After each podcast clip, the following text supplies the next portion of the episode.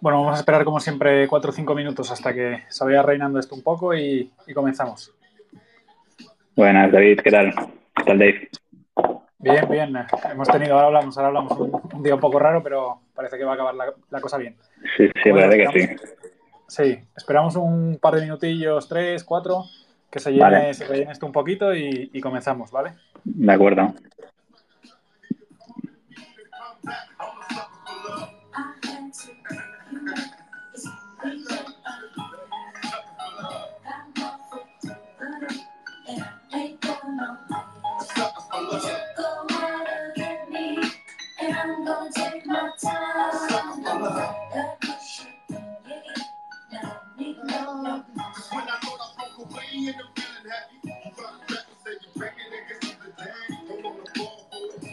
Bueno, estamos esperando a que se vaya rellenando un poco la sala y en dos minutos más o menos empezamos con el consultorio. Tengo ya algunas preguntas que me han llegado para hacerles eh, sobre valores al equipo de Planeta Bolsa. Eh, si queréis mandar, aparte de estas que vamos a ir soltando poco a poco, eh, consultas de valores concretos, me los podéis mandar por mensaje directo a Twitter y, y los iremos resolviendo sobre la marcha, tanto ellos como yo. Y, bueno, de eso va a ir hoy eh, la sesión, aunque teniendo el evento de la FED, quizá también hablemos un poco sobre ello. Así que nada, el que tenga alguna duda, algún valor que quiera hacer un consultorio acerca de él, por mensaje directo en Twitter me lo podéis ir dando. Esperamos un par de minutos más y empezamos.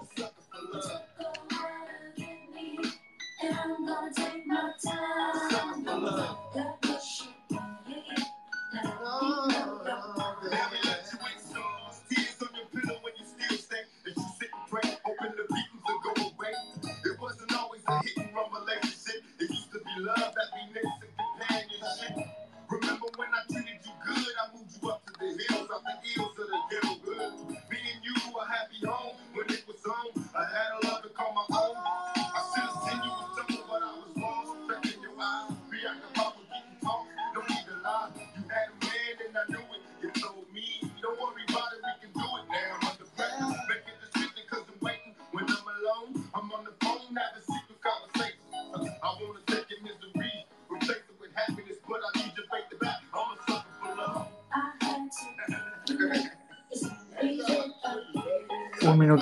Más o menos, y empezamos con el consultorio de Planeta Bolsa.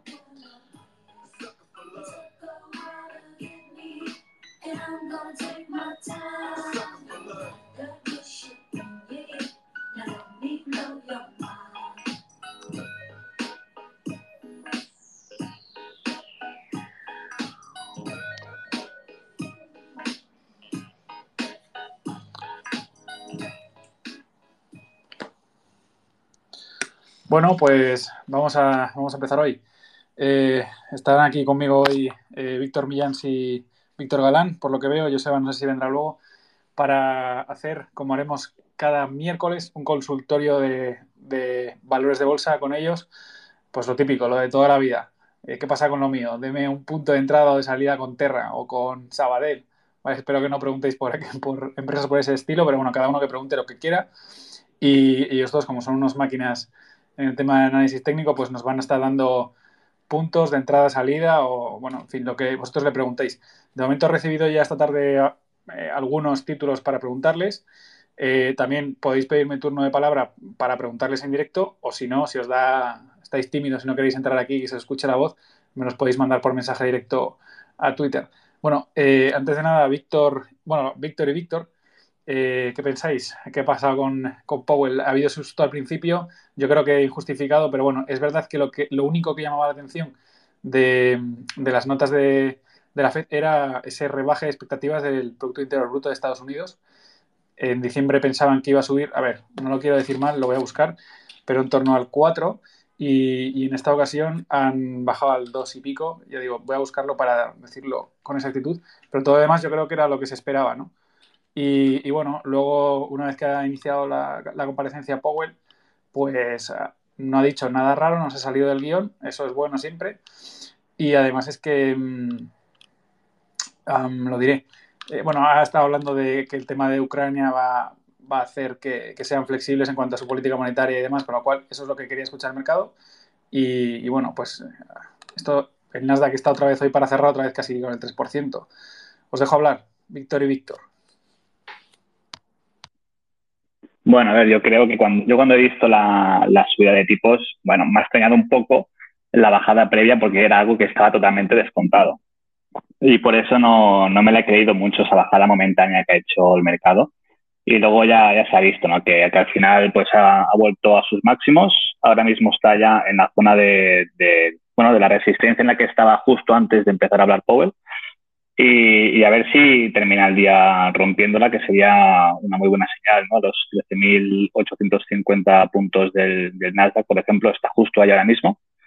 Y a ver, tener toda la pinta que la va a romper y va a chocar con la directriz bajista en la que está ahora mismo, bueno, en la que está marcando el, Nasdaq, por ejemplo, que sé que estoy viendo ahora mismo. Así que, que nada, intentando saber cómo, cómo cierra el mercado, pero, pero vamos, eh, yo creo que eh, ha ocurrido lo que todo el mundo esperaba y lo que estaba ya descontado, ¿no? Sí, así es. La, directriz bajista esta que tienen el SP y el Nasdaq, bueno, en general casi todos los valores, y además los, que os van a preguntar hoy, casi todos están igual, eh, pues en Nasdaq está ya rompiendo esa directriz. También lo hizo eh, el 3 de marzo, lo que pasa que lo hizo en apertura y luego el gap se rellenó y volvió a meterse dentro de la directriz bajista. Ahora la está rompiendo por primera vez desde, eh, desde que empezó en enero y la está rompiendo para romperla en cierre no quiere decir nada. Eh, al final, por ejemplo, yo que a mí me gusta mucho Murphy, está la teoría esa del 3%, es decir, que lo confirme por más de un 3% durante más de tres días y tres velas. De momento es solamente un cierre por encima de esa directriz, pero bueno, oye, eh, estamos faltos de buenas noticias, así que hay que agarrarse a, un clavo ardiendo. Eso es. Y dejo que comente también Víctor, que justo ahora estaba él en, en Movistar TV comentándolo en, en Negocios TV, así que seguro que tiene mucho más que decir que yo. Sí, Víctor eh, así brevemente, darnos algunas notas para que no se nos vaya mucho el tema, eh, por no hacerlo muy largo, el espacio va del consultorio más que de la FED, pero bueno, así brevemente, si nos puedes contar lo más relevante, pues te lo agradeceremos todos. ¿Qué tal a todos? Bienvenidos y bueno, buenas tardes. Pues sí, lo más eh, relevante, ha dicho hasta dos veces que la economía americana, Powell, está muy fuerte eh, dice que ha incidido bastante en el tema salarial, la subida de los salarios, que los, eh, eh, los salarios están prácticamente a niveles de pleno empleo. Ha, destacado y le han preguntado mucho porque para bajar la inflación probablemente pudiera ser a causa de, subidas en, la tasa de, del desempleo y, lo ha defendido con subidas y más crecimiento y más creación de, nuevos puestos de, trabajo de momento es verdad que ves, pese a otras crisis de petróleo, ¿no? 1979, 1974 en general, donde el petróleo eh, repuntó muy fuerte, ¿no? Eh, con fuertes subidas de las materias primas. Sí que esta vez, eh, pues parece ser que no, en ese sentido, bueno, no, no estamos viviendo una recesión, ya que eh, la tasa de desempleo de momento se permanece baja, digo de momento porque bueno, todo puede cambiar, pero también ha dicho Powell que, eh, eh, que si tienen que correr más con las subidas, van a correr. expectativas de tipos un poquito más altas de lo que a priori parecía, seis subidas más durante el año, 6 al 2,8% al, 2,8% en 2023. Ha, ha, destacado también bueno, las, las, las, consecuencias también del conflicto ¿no? de, de, de Ucrania-Rusia y en general eh, buenos, buenos momentos y subida en, todo caso de, shipping, de, todo lo relacionado con, commodities eh, y ya ha hablado de la reducción del balance que probablemente empiece em, en, la próxima reunión del FOM y eh, también, bueno, creo que el objetivo, había leído a varios economistas que era en torno a 3, billones, 3 trillones eh, para finales de 2024. Así que nada, eh, a lo que permanecer atentos un poco a ese tipo de, notas. Sí, ahí está la clave. El tema del balance es la flexibilidad de, la que, de la que trata. ¿no? Yo creo que en los tipos de interés no hay mucha flexibilidad. han votado casi de manera unánime el 0,25, lo que se esperaba, excepto Bullard que va a su bola, pero bueno, mientras sea solamente uno que, va al unísono, o sea, que va por su cuenta, no, no hay problema. Y, y, el tema de tipos ya lo, dije yo aquí lunes y martes, eh, la diferencia entre los tipos y la inflación es muy grande, ese gap es muy grande y lo tienen que ir cerrando. Además, eh, el tema de, por ejemplo, el Banco Central Europeo solo tiene responsabilidad respecto al control de precios. En Estados Unidos no es así. tienen responsabilidad sobre eh, el empleo, es decir, sobre el crecimiento de la economía y también sobre el control de precios. Entonces, llegados ya casi al pleno empleo en Estados Unidos, ahora su misión casi única es el control de precios. Eso al principio ha, asustado mucho eh, cuando han salido solamente las notas. Pero bueno, luego al final él se ha explicado, ha, dado este, este, puntito de, bueno, ya veremos, según la flexibilidad que requiera el, el, asunto Ucrania, y eso es lo que el mercado quería escuchar en definitiva. De todas maneras, mañana vendrá aquí conmigo Javier del Valle, que lo hará cada jueves, y hablaremos de macro y de estas cosas, así que mañana nos extenderemos más con, con todo esto, ¿vale? Así que os emplazo a todos los que os interese repasar más en profundidad el tema de la FED de hoy, mañana con Javier del Valle, a las 5 y cuarto de la tarde, ¿vale? Javi viene 5 y cuarto de la tarde. Así que nada, sin más, vamos a empezar con el consultorio. Eh, ya digo, si alguien quiere hablar en directo, que, pida palabra y si le da vergüenza, pues eh, por mensaje directo que me vaya también mandando más valores a consultar. Bueno, vamos a disparar ya. Eh, la primera que me han preguntado es Moody's. El ticker es MCO. yo la verdad es que no, esta es una de las que no suelo mirar, es, un sector muy concreto, así que a ver qué pensáis sobre Moody's. Es verdad que todas las que me han preguntado son cuchillos cayendo. Esto es muy típico, ¿no? Nadie suele preguntar por las que van muy bien. Imagino que la gente que está preguntando por estas es para que les deis stops o, algún motivo de esperanza, pero yo pienso que si hay que decir que la cosa está mal, pues se dice y ya está. Moody's. Bueno, pues si, si queréis, Víctor Boya, hacemos una cada uno. Vale, pues eh, Moody's es del subsector Financial Data Providers y la verdad es que está muy débil, ¿no? Está por debajo de la media móvil de 30 semanas, aunque no tiene mal volumen, la verdad es que, está muy débil. El RSC Mansfield está en menos uno, eh, poco volumen, manos fuertes están fuera del valor. Y la media móvil de 30 semanas, que es una media en la que nosotros nos solemos fijar mucho, está, está bajista. Entonces, no es un título que nosotros en, en Planeta Bolsa nos, guste, ¿no? Nos gusten, nos usan activos que están por encima de la media móvil de 30 semanas, que la media móvil sube y que están eh, haciendo nuevos máximos o que están, eh, o que están cerca de, estos máximos. ¿no? no es el caso de, Moody's y además es un percentil 33%. ¿no? Es decir, que si comparamos todas las acciones de este subsector de Financial Data Providers, Moody's sería de las, de las débiles. ¿no? la más fuerte sería eh, que aún así está por debajo de la media móvil de 30 semanas, pero no está dibujando, está dibujando una, una una especie de figura, un suelo redondeado, justo en, la media de 30 semanas que pasa por los 432 dólares y si rompiera la media y justo no pues saliera de esta de esta figura no que también podríamos decir que es un hombre un hombre invertido pues quizás sería esta eh, la acción del subsector que nosotros nos gustaría más no pero Moody's ahora mismo eh, la verdad es que estaríamos al margen Sí, así es. Yo la estoy mirando ahora sobre la marcha. Bueno, tiene ahí un soporte medio importante ahí en la zona de 300, pero efectivamente subrayo todo lo que has dicho. Bueno, eh, pues eso, por, si el que ha preguntado por esto eh, quiere tener ese consuelo, además ha rebotado justo ahí, pero bueno, eh, la fuerza relativa que tiene este valor es, baja. Y bueno, ya si está metido dentro, imagino que estará, estará pilladísimo. Pues bueno, ya por quedarte te puedes quedar, a no ser ya si nos ponemos con el tema del coste de oportunidad, cuánto, cuánto valor es quedarte ahí tanto tiempo. Pero bueno, desde luego el soporte claro que tienes ahí en la zona de 300. Sí, puede, haber un rebote en la resistencia que la tendría sobre los 446 dólares, que justo también la media de 30 semanas sería por allí. Si está en el valor ahora mismo y quiere esperar pues, a un posible rebote, pues es bastante probable ¿no? que el precio se dirija esta, hacia esta zona y una vez allí, pues eh, ya tendríamos que volver a analizar, ¿no? Pero la zona de los 444 dólares aproximadamente es una zona bastante probable en la que pueda ir el valor en el caso de que quiera vender y esperarse un poco a que, bueno, hacerlo a mejor precio, ¿no? Vale, eh, bueno, pues vamos con otra. Está para, para Víctor Galán. Nike, también me preguntan por Nike. Otra que eh, no lleva buenos tiempos. A ver qué opinas tú, Víctor. Vale, a ver, que estoy cargando un momento el, gráfico. Eh, vale, eh, Nike, del sector de, bueno, de zapatillas, de footwear, viene siendo una acción que históricamente viene siendo las gigantes en Estados Unidos, lo viene haciendo bien, una marca más que, más que conocida por todos. Sin embargo, eh, sí que es verdad que, eh, pese a que en general suele tener una tendencia muy alcista de largo plazo y de momento, en el muy, muy largo plazo no, no se ha perdido esa tendencia, en el medio corto plazo eh, está marcando nuevos mínimos. Está haciendo un poco lo que decía Víctor, ¿no? lo contrario de, lo que nosotros buscamos en las carteras y, en, un poco en planeta, en planeta bolsa.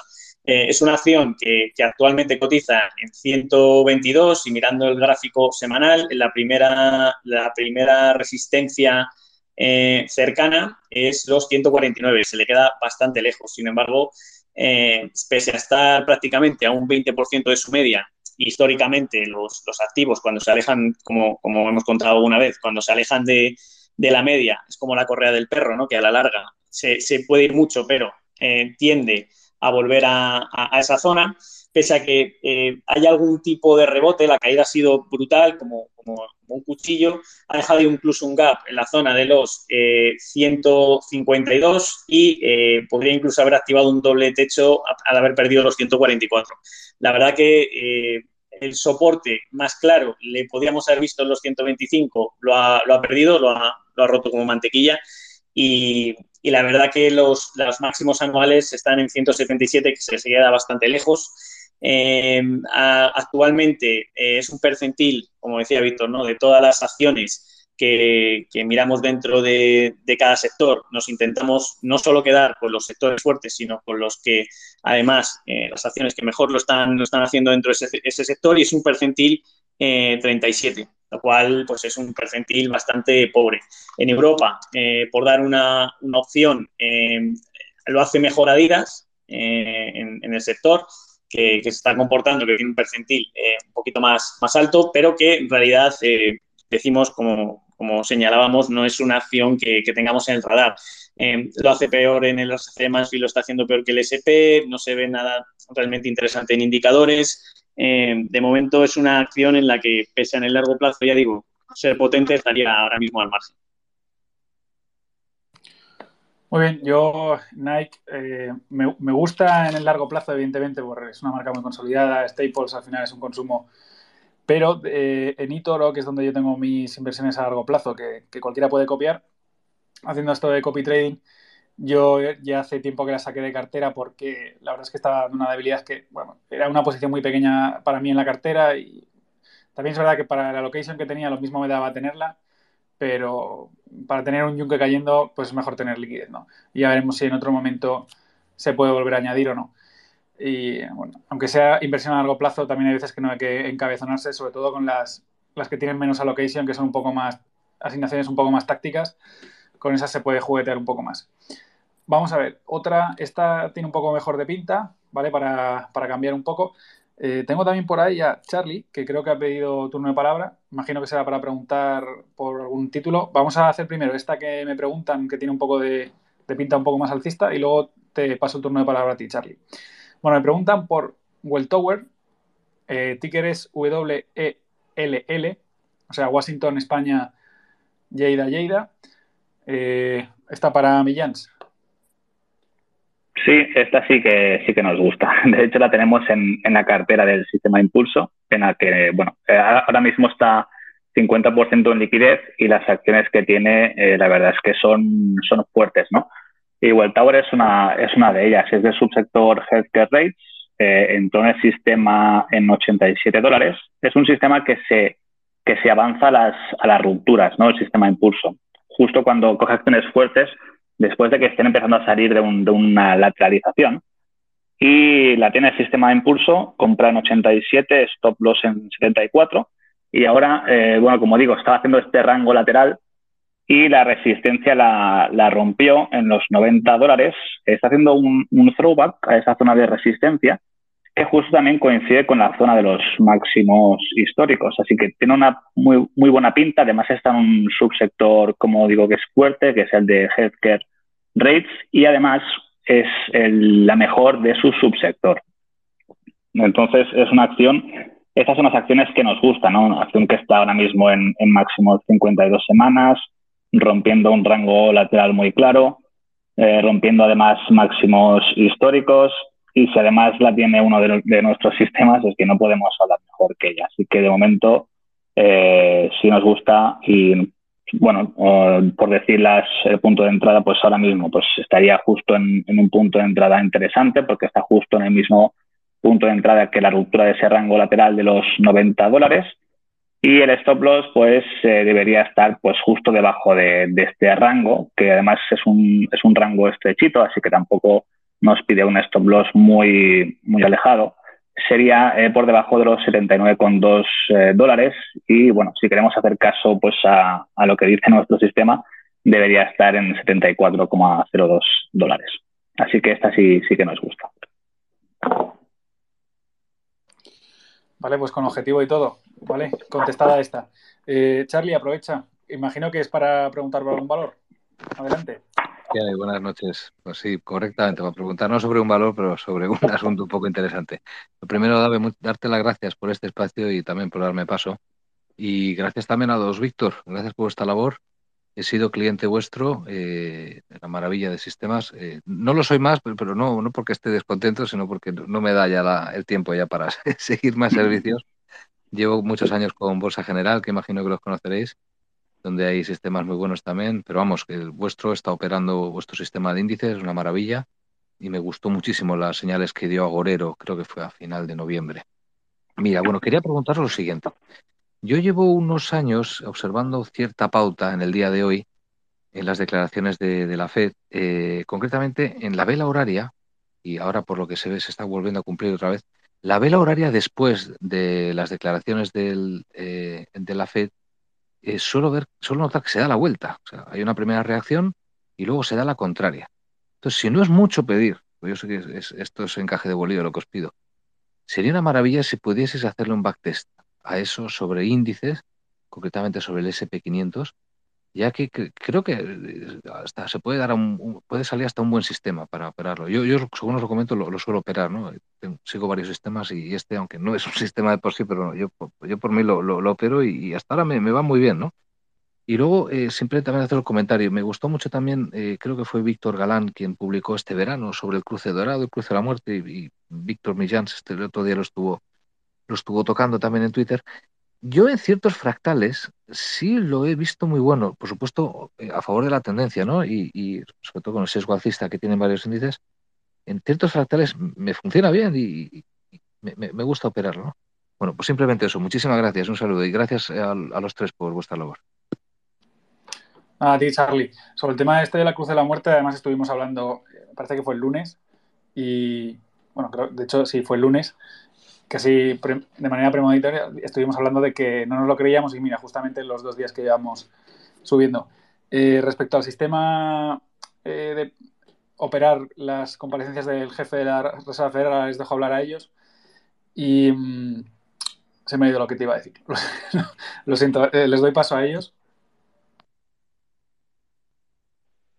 Bueno, lo primero, pues muchas gracias Charlie por tu por tu confianza y nada, ya sabes que cuando quieras ahí tienes las puertas de nuevo abiertas de, Planeta Bolsa. Eh, en cuanto al tema del sistema, eh, la verdad que no hemos probado nada en, rangos horarios. Eh, la verdad que programar sistemas es, realmente complejo, porque claro, lo que a, día de hoy puede ser el mercado y las condiciones que tiene hoy, hoy en día el mercado cuando queremos echar un backtest eh, como tenemos en, en AmiBroker, ¿no? con la base de datos de listadas profesional, eh, de otras condiciones de mercado de 1990, 2000, 2008, las condiciones son otras y normalmente sacar una ventaja estadística competitiva eh, a lo largo del tiempo, porque un sistema para ganar un, un 2%, pues, pues no resulta al final muy interesante. Al final la mayoría de los backtests, como decía Víctor Millán, son muy, muy, muy complejos y, y la mayoría llevan eh, bastante, bastante tiempo hacerlo, ¿no? No obstante, pues bueno,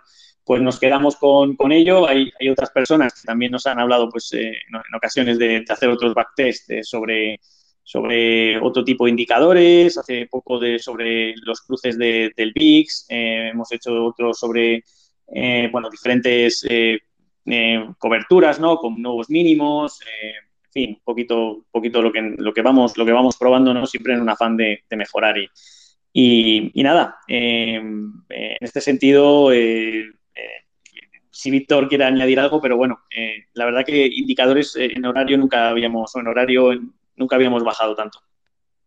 Sí, perdona, yo, eh, perdona, que ya, ya, recuerdo lo que le quería decir, era respecto al tema del cruce de medias. Sí es cierto que tú estabas hablando de que en otros fractales sí que se, te, da más sentido y demás, que cobra más sentido para ti. Y es cierto, ¿no? Seguramente en marcos horarios más reducidos, este, eh, observar este dinamismo entre las medias, una media rápida corte con una media lenta, puede tener más sentido en un marco temporal más reducido, ¿no? Incluso para un trading más rápido. Pero como vimos el otro día hablando el lunes aquí y el hilo que hizo Millans al respecto de esto en diario, incluso más, más grandes, semanales y demás, bueno, eh, quizá habría que cogerlo con pinzas porque fijaos los resultados que, expuso Millans al respecto de, por ejemplo, el cruce de la muerte este de 50 a 200 en el SP. No, realmente no era tan tanto como la narrativa quiere hacer. Sí, a ver, al final em, es un sistema que lo bueno que tiene que es muy simple, pero sí que es verdad que los, eh, los números son desastrosos para el cruce de la muerte, para el cruce dorado son mejores, dado el, el sesgo artista que tiene el SP500, ¿no? al final tiene toda la lógica del mundo. Em, sí que es verdad que en el cruce de la muerte, si, si realmente hay recesión, pues una recesión y una crisis eh, bursátil clásica como el año 2000 o 2008 sí que funciona bien, pero claro, todo el resto de señales en medio te hace que pierdas toda la rentabilidad, incluso pues que, que, que pierdas dinero, ¿no? Entonces sí que podría funcionar quizás con algunos filtros de, de market timing, pero bueno, nosotros con los sistemas que, que tenemos, ¿no? que son pues, eh, al final pues, más complejos, que miran pues eh, a, nosotros, pues si nos conocéis, ¿no? pues ya sabéis que nos gusta mucho pues el, el market timing, la amplitud, no ver realmente si, si, si, el, si es saludable si está saludable el mercado. Con esto, pues eh, conseguimos encontrar pues, sistemas que son mucho más potentes, son, son los que operamos nosotros. Y sobre el, el backtest en, en, horario, nosotros, bueno, nos consideramos inversores de, de, medio plazo y todos nuestros sistemas van, van enfocados allí. Además, eh, bueno, encontrar también a nivel de, de, datos para realizar el backtest, pues también comparar incidencias de la FED, datos horarios, es bastante complejo. Eh, sí que es verdad que podrían salir cosas interesantes, pero bueno, nosotros estamos más enfocados a, a sistemas semanales e incluso mensuales. Bajar al gráfico horario, eh, la verdad que de momento no, no nos lo planteamos, pero bueno, lo, lo, apuntamos para quizás en un futuro, ¿no? Nunca, nunca puedes decir de este agua no, no beberé. Sí, efectivamente. Yo, por ejemplo, eh, yo lo que opero es únicamente, a, nivel trading, lo único que opero es el, Nasdaq 100 eh, y también utilizo un sistema, eh, de, un sistema de impulsos lo podéis encontrar en davidnasdaq.es. Y, y, la verdad es que, por ejemplo, la media es unas 30 operaciones al año. Quiero decir, ya creo que es un sistema bastante tranquilo. 30, o sea, 30 señales al año, estamos hablando de unas 3 y media, 3, 4 por mes.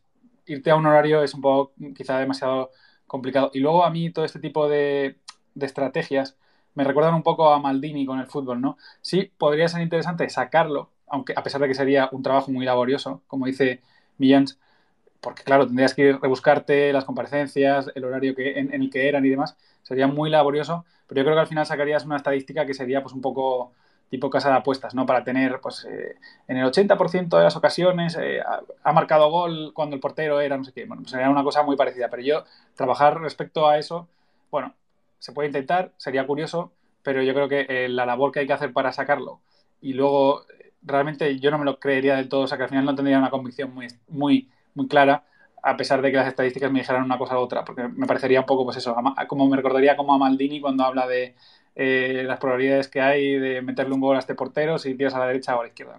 Yo creo que es un poco, por lo menos mi manera de hacer trading, ya digo, en David Nasdaq 30 señales al año es eh, un, marco temporal más, más amplio. Bueno, por continuar con el consultorio, que si no se nos va un poco esto de, eh, seguimos con los cuchillos cayendo. Eh, en esta ocasión preguntan por Domino's Pizza, el ticker Delta Oscar Mike. Está, a pesar de que es un valor que me parece que le toca ya a Víctor Galán, Domino's es un valor muy fuerte. Históricamente ha sido siempre un, una apuesta muy segura para accionistas de largo plazo. Eh, además con unos fundamentales de es una empresa que con, constantemente está revisando su eficiencia, pues ciertamente en el corto, corto plazo no lo está haciendo demasiado bien. A ver qué nos dice Víctor. Pues sí, un poco, un poco de acuerdo. porque realmente, bueno, Domino's es una de las acciones que más ha subido en Estados Unidos eh, junto a Amazon, Apple y, bueno, la verdad que es una, empresa con un buen track record, pero sí que es cierto que actualmente, eh, mismo, mismo caso casi que, que, Nike, cuando analizaba, perdió los 467 dólares, prácticamente deja ahí una especie de zona de distribución, de techo, y está a puntito de marcar nuevos mínimos anuales. Eh, ha, perdido, ha perdido fuerza con, respecto incluso al SP, eh, al SP500, lo está haciendo peor y para nosotros pues es como al final la clasificación de la liga, ¿no? Nos gusta quedarnos con las acciones que lo están haciendo por encima ¿no? de, la mitad de la tabla, no, no coger las que, las, que están por debajo eh, de la tabla porque históricamente tienden a hacerlo, hacerlo peor, ¿no? Entonces, eh, soporte clave que le queda ya ahí eh, son los 318, ya bastante abajo, eh, está en, los 371 prácticamente. primera resistencia, la media de 30 sesiones que, está cayendo y, ahora mismo está por encima del precio en eso, en 467. Y de Domino's Pizza, además está en un, debería ser una acción que técnicamente lo hace bien, defensiva, como, como lo han podido hacer Costco, como lo ha podido hacer Coca-Cola, Pepsi, que bueno, que en este tipo de situaciones se debería, en teoría, eh, comportar mejor que el, que el mercado y no está siendo así. Además, dentro de su, de su, de su mm, percentil, ¿no? de su sector, eh, ni siquiera está por en la, tabla de arriba, ¿no? Está en percentil 41 de cada 10. Seis mejores, eh, seis acciones lo hacen, lo hacen mejor que, que, Domino's Pizza, ¿no? Y, y, hay muchas, hay muchas que están, que están en este caso por, por encima.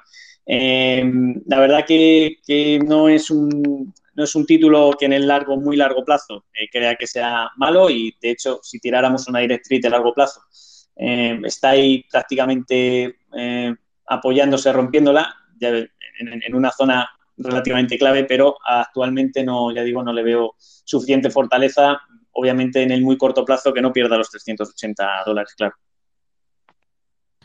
Vale, gracias.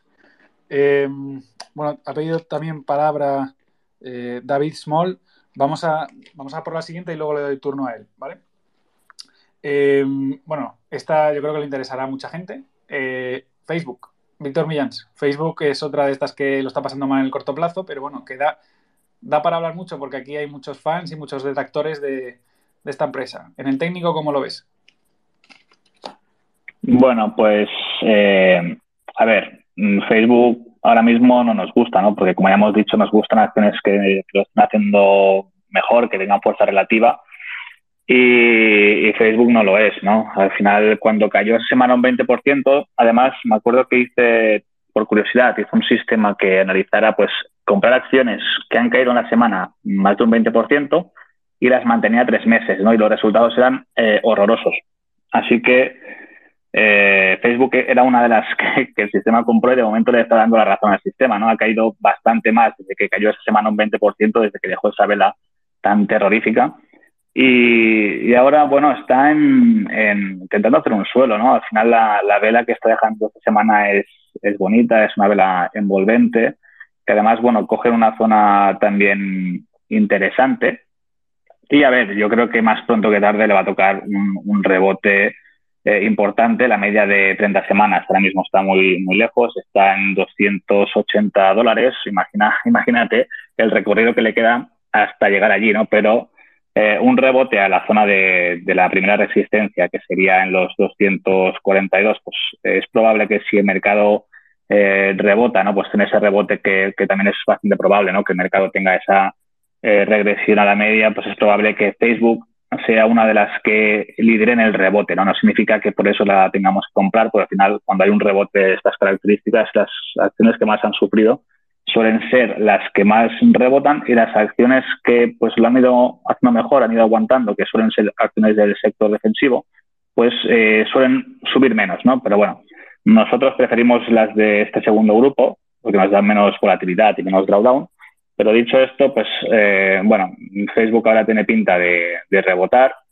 y, veremos ¿no? si llega a esos niveles y después qué hace. ¿no? Nosotros, como digo, no nos gustan este tipo de, acciones, pero bueno, es probable que, venga un rebote ahora. si, si, quisiéramos cazar este rebote, que nosotros, bueno, es algo que, que, que nosotros nos guste, como digo, pues bueno, un stop por debajo del, de la vela de la semana que está dejando, ¿no? Pues que sería por debajo de los 185 dólares, pues ese es, es donde lo pondríamos y con el objetivo, pues sería, como digo, la primera resistencia en los 241,80. Vale, es que, bueno, está, la, la metes ahí el gráfico y, y, bueno, tiene ese horrible gap de mm, hace un mes cuando presentó resultados que abrió con un gap de, si no me equivoco, del menos 25%. Es algo que no se ve todos los días en una compañía de semejante magnitud, de ese market cap, una pérdida de, de valor de un cuarto de la compañía, ¿no? Fue algo, yo desde luego no lo había visto nunca eh, en una compañía de esa magnitud, eh, un gap tan, tan heavy, ¿no? Es cierto que también hizo uno muy parecido en 2018, pero bueno, eh, son cosas un poco extraordinarias, ¿no? Y, y, al final, pues es una compañía que, como digo, tiene muchos fans y muchos detractores. A mí para largo, largo plazo sí me gusta, pero es largo, largo plazo, estoy hablando de décadas. Y bueno, pues, claro, el que quiera aprovecharse de un precio extraordinario, pues ese es el momento, porque se te está quedando una compañía eh, que no tiene deuda, de crecimiento, a un PER 13, o sea, eso es una cosa que no se ve nunca, un PEG 1, es una cosa muy extraña de ver, pero claro, a corto plazo, efectivamente, hay que ser conscientes de cómo está la empresa. ¿Vale? Eh, venga, ahora sí doy paso a, David Small, por favor. Adelante.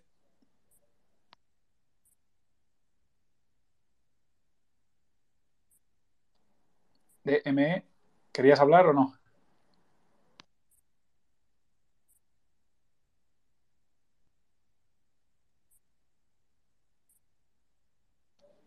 Bueno, si no, si no dice nada, tengo la última que ya está aquí apuntada, es Steel Lauder. Yo me imagino que me la preguntan porque yo la sigo esta, así que esta también me interesa a mí. Está teniendo unos movimientos un poco extraños, bueno, muy erráticos. De repente baja 5% un día, otro día, hoy por ejemplo está subiendo un 4%. Yo me imagino que el que esté metido aquí, aparte de que probablemente esté pillado, eh, no entenderá mucho. Steel Lauder, el ticker es EL, Ecolima, creo que le toca a Víctor Galán. Sí, bueno, una compañía también consolidada en Estados Unidos, de cosmético. Eh, al final, una mezcla entre cosmético y lujo, ¿no? Y la verdad que la subida que venía haciendo desde prácticamente mínimos de 2020 ha sido muy interesante. Eh, yo creo que, esa zona, eh, por ejemplo, me estoy hablando de meses de eh, prácticamente el, el 28 de, octubre aproximadamente, de, perdón, de, agosto, zonas donde rompía los, los, los máximos, ¿no? Pericovid, haber cogido un tramo ahí en esa zona, ¿no? Eh, yo creo que era mucho más, mucho más óptimo. Ahora el comportamiento de la acción se ha, se ha empeorado bastante, ha perdido la media de, de, de 30 sesiones, además con tres velas bastante feas, eh, rojas. Eh, nuevamente nos eh, volví a informar de que lo está haciendo peor que, que el SP500, ya no está en los valores fuertes de, de la tabla ¿no? de, de, del SP y empieza a comportarse mucho peor. De nuevo, una acción que está marcando mínimos anuales en los 2,64. Le queda la media prácticamente un 17%, es decir, que para simplemente ver si, si la compañía está en, en predisposición a, empezar a hacerlo mejor o por lo menos volver a planar la media de 30 sesiones, tendría que subir, pues eso, eh, prácticamente hasta, hasta los 317, que, que, todavía le queda bastante, ¿no? Sí que es cierto que hoy la, la vela de hoy no es de todo fea, yo en el, perdón, de esta semana y en el medio mm, plazo, eh, claro, el soporte más cercano son los 231. Eh, es el perfil de cosmético que, pues bueno, eh, viene haciendo lo peor como todo el tema de, del lujo en general y una acción, bueno, dentro del, percentil del, sector está en el 41 también, es decir, seis acciones están por encima eh, de, de, cada 10, seis están por encima, ¿no? Entonces, no sería ahora mismo la, la, líder, sí que, sí que está fuerte en ese sentido la japonesa Shiseido y, y bueno, es percentil 100 de, de las acciones de cosmético y incluso también, pues bueno, creo que me la marca Oret, que creo que es eh, L'Oreal, que sí, efectivamente es L'Oreal, que, incluso L'Oreal ya está muchísimo, pese a que lo está haciendo también por debajo de su media de, de 30 sesiones, eh, tiene un poco mejor de, de, pinta, ¿no? Es un percentil 66, eh, le, queda, le queda mucho por, por mejorar, en, en, mi opinión, a, ahora mismo a, a, a Steel Lauder. Sí, más o menos eh, parecido al tema de Dominos, es una empresa que al final, por tema de dividendos y una empresa familiar a llevar, para llevar toda una vida, pues es un título muy consolidado, además que genera crecimiento constante. Es una buena empresa. Eh, yo ya digo, yo la llevo a largo plazo en Itoro y, la, llevo desde hace muchos años. Y, estoy muy contento con ella. Es decir, es decir, cuando el año pasado, antes de, de que tuviera este retroceso desde los máximos, era una empresa que, podemos decir así, se la sacaba casi con delante de muchas tecnológicas, ¿no? Es una empresa muy potente, pero ahora está en horas bajas porque se dedica al consumo de algo que, bueno, al final, eh, resumiendo, eh, tiene un mercado muy grande en China y con todo esto de reapariciones de lockdown, bajo consumo, expectativas de peor consumo en el lujo y demás, pues ha sufrido quizá más de la cuenta. Pero bueno, lo mismo, lo mismo que con Facebook es, eh, me reitero, empresas muy potentes que a mí me gustan. Estas dos, además, estas dos últimas a mí me interesan, pero hay que ser conscientes en el corto plazo de cómo están por técnicos y no, de momento no están bien, aunque tienen margen de mejora, claro está, pero hay que ser prudentes con ellas de momento. Eh, bueno, le doy la última oportunidad a DME, quedan tres minutos para que cierre la sesión, algo muy rápido y si no, ya pues me pongo a cerrar ya la sesión. Debe tener algún problema. Bueno, pues eh, muchas gracias a los tres. Joseba acaba de llegar, ya nos vamos a ir, pero bueno, seguramente que para la semana que viene esté. Recuerdo, mañana a las 5 y cuarto de la tarde estaré aquí con Javier del Valle eh, para hablar un poco de macro y seguramente nos dará bastantes eh, pistas y, cuestiones interesantes sobre lo que ha ocurrido hoy con la FED. 5 y cuarto con Javier del Valle de JF Partners y luego a las 8, de nuevo 8, 8 y cuarto, estaré yo aquí para hacer el closing bell. Y nada, cerrando la sesión hoy, pues otro día muy positivo. Eh, sigo echando de menos velas mucho más tranquilas, con menos volatilidad, pero bueno, esto es lo que tenemos. Aunque el VIX ya está en 26 puntos, ya está leyendo 26 puntos, un retroceso muy grande del 10% para la volatilidad y esto es bueno. ¿vale? Contracción de volatilidad eh, unido con volumen creciente y también eh, acompañado por el precio, pues son las, las tres cosas que se tienen que alinear para empezar a ser un poco optimistas, ¿no? Ya dijimos el lunes que había que empezar, aunque con prudencia, a ser un poquito contrarian. Vamos a cerrar con el SP 500 eh, otra vez ganando más de un 2% y el Nasdaq 100 pues incluso más que ayer, ¿no? 3,43% está marcando ahora mismo a un minuto de que cierre esto. Eh, una pasada, la verdad no nos podemos quejar del mercado que estamos teniendo eh, esta semana. Ya veremos. Están ahora mismo estos dos índices principales chocando con una directriz bajista que llevan acumulando desde el principio del año, desde el 4 de enero, y, ya veremos a ver si son capaces de vencerla o no, con objetivos así eh, medianos a corto plazo. Ya veremos a ver qué ocurre, pero de momento esta semana está siendo muy positiva y ya hemos pasado el primer, el primer obstáculo, el primer encollo que era el tema de la Reserva Federal, la decisión de tipos. Eh, parece que al final no ha sido para tanto. Estaba yo creo muy descontado la Reserva Federal hace un trabajo magnífico de ir anunciando lo que va a hacer con muchos meses de antelación y esto lo que produce es movimientos muy aburridos durante mucho tiempo, pero que cuando llega la noticia ya todo está descontado y nos da alegrías. Más o menos es lo que estamos viendo de la Reserva Federal en los últimos años. Em, bueno, ha sido muy destacado hoy, por supuesto no me puedo olvidar del tema de China, eh, el China Technology, el ETF CQQQ, subiendo un 25%. Yo me he levantado esta mañana a las 7 de la mañana, he mirado el móvil y yo pensaba que, al igual que ayer con el VXX, digo, esto está, el broker está mal. Eh, yo no invierto en China, personalmente no estoy, no tengo nada en China, pero es sorprendente, ¿no? ¿Por qué? Porque el Banco Central chino va a sacar la impresora a funcionar otra vez y, esto ha animado muchísimo las bolsas, pero bueno, especialmente los valores chinos que hoy han marcado algunas cotas eh, extraordinarias que no se ven cada día y bueno, por supuesto, la famosa Baba y todas estas que, que han tenido un día espectacular. Además de las bolsas, también han subido los bonos. No es mala cosa. Lo llevan haciendo ya varios días porque se esperaba quizá una subida incluso más agresiva de los tipos, al final no. Pero bueno, eh, históricamente la subida de tipos no ha, no ha, supuesto una corrección en bolsas, al contrario, ¿no? Mañana lo hablamos con Javier del Valle tranquilamente. En commodities, un día mucho más tranquilo que, los que hemos tenido esta semana. Eh, han resurgido todas un poco, excepto el petróleo, que ha tenido momentos positivos, pero al final ha cerrado en negativo. Y en cripto, pues también optimismo también. El Bitcoin va a cerrar casi los 41.000 ahora mismo y, eso es todo. Ya cerramos Wall Street, no hemos podido escuchar la campana que se me, se me ha ido poner el volumen de, Bloomberg. Pero bueno, así vamos a cerrar con el Nasdaq en 3,70 y el SP500 2,25, casi nada.